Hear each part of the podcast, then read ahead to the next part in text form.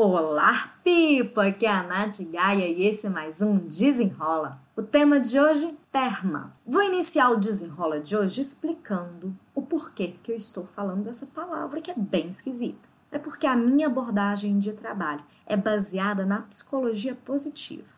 E o que, que é a psicologia positiva, né? É uma nova visão da nossa saúde mental. Ela não traz o foco nas doenças mentais e sim busca trazer um funcionamento otimizado da nossa mente, das nossas ações, trabalha as emoções positivas e quando eu alio o coaching, o processo com a psicologia positiva, a gente consegue meio que virar uma chavinha na cabeça das pessoas para que elas comecem a enxergar o lado bom da vida, o copo meio cheio. E aí, né? PERMA foi desenvolvido pelo psicólogo Martin Seligman. Ele é conhecido também como o pai da psicologia positiva. Foi ele que começou a estudar mais a respeito. E só para deixar bem claro, a psicologia positiva não é uma autoajuda, é uma ciência baseada e comprovada com estudos e pesquisas, tá? E o que, que significa PERMA? PERMA é uma das teorias que Martin Seligman publicou no seu livro Florescer, que foi publicado em 2011. Do inglês, né, porque PERMA é um acróstico e são palavras em inglês, eu vou fazer aqui a tradução em português,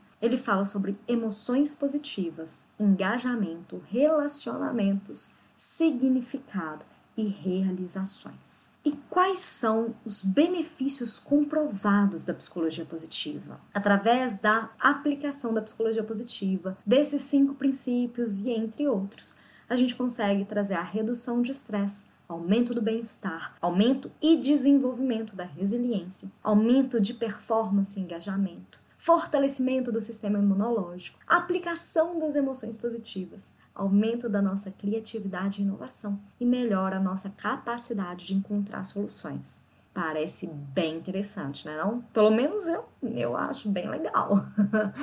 e o seguinte, nas próximas semanas eu vou falar um pouquinho mais sobre cada item do PERMA. E espero que depois das explicações de cada componente do PERMA, você consiga ter mais bem-estar na sua vida. Vamos para o desafio de hoje? O desafio do Nath Gaia é: se você pudesse responder o seguinte, o que que falta hoje na minha vida para que eu tenha mais bem-estar? O que que você ia responder?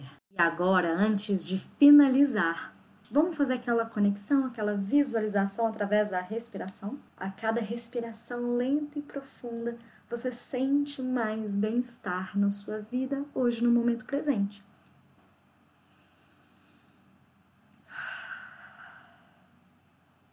Espero que você tenha gostado e até o próximo Desenrola!